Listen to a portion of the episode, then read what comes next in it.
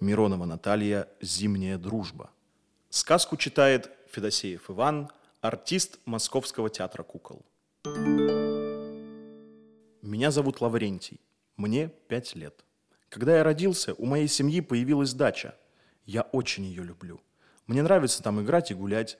Мама сажает много вкусных овощей. Еще я кушаю ягоды и фрукты. Гуляю с братом и сестрой на нашей детской площадке. А еще папа оставил на нашем участке кусочек леса. Там растут березы и елки. Мы приезжаем на дачу даже зимой. И в январе 2019 года случилась такая история.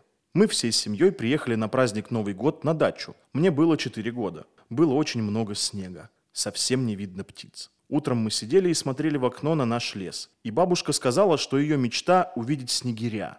Тогда мама попросила папу повесить за окном кусочек свежего сала и положить в кормушку семечек. Папа так и сделал. Мы сели у окна и стали ждать. Никто не прилетел. Но на следующее утро мы посмотрели в окно, а там много-много синичек в кормушке. Им очень понравились наши семечки. Мы сами вырастили и осенью собрали подсолнухи. Синички громко посвистывали и перелетали по веткам. Размером синица с мою ладошку с пальчиками. Яркая, черно-желтого цвета, с белыми щечками. Питается насекомыми, а зимой семенами. Синица – дикая птица – зимующая. Для птенцов делает гнездо из мха и веточек. Может занять чужое гнездо или свить свое. Мне синица очень понравилась за яркие и веселые перышки, за веселый свист. И вот мы увидели, что синичек становилось у кормушки все больше. Весь день они кушали, а вечером улетели. Папа сказал, что все семечки синички скушали. Мы решили положить еще. На следующее утро опять раздался веселый свист. Синички опять кушали. И вдруг бабушка захлопала в ладоши. Среди желтых синичек появилась ярко-красная птичка. Все закричали «Снегирь!». Мы сидели и смотрели в окно. Среди огромных сугробов снега и белых деревьев снегирь сразу был виден. Мы его очень ждали. Снегирь размером с синичку. Голова и крылышки черные, а грудка красная. Питается семенами, ягодами и паучками. Снегирь дикий и зимующий. Гнезда делает в лесу, где много елок.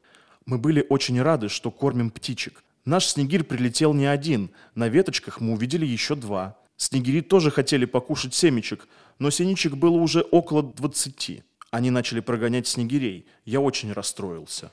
Наступил вечер, и опять все птички улетели. А мы решили положить еще больше семечек. Папа насыпал семечек в кормушку и еще внизу, прямо на снегу, положил целые головы подсолнухов с семечками внутри. Я пошел спать. Очень ждал, что же будет завтра.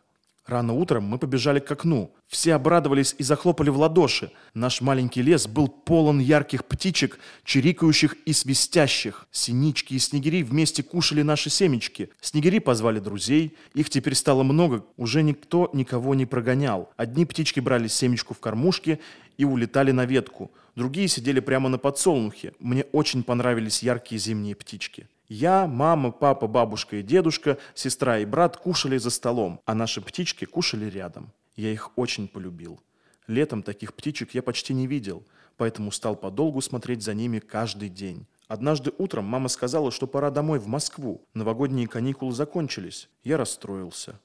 А как же наши птички? Но мама с папой сказали, что мы оставим им много семечек и сала, и попросила помочь. Мы разложили по нашему лесу подсолнухи, а на арках и столбах развесили кусочки сала. Мама сказала, что синички и снегири такое угощение очень любят и обязательно будут к нам прилетать. Хорошо, что зимой, когда много снега и птичкам нечего кушать, мы их покормили. И еще хорошо, что синички и снегири подружились. Весной, когда мы приехали на дачу, то увидели, что все семечки были съедены, и сало тоже. Висели только пустые веревочки. Значит, наши птички прилетели. Мама сказала, что синички будут теперь прилетать к нам и летом, помогать нам, кушать вредных гусениц и жучков, чтобы наш урожай был хорошим. А мы обязательно посадим еще подсолнухов. И холодной зимой опять поможем нашим ярким и маленьким птичкам выжить.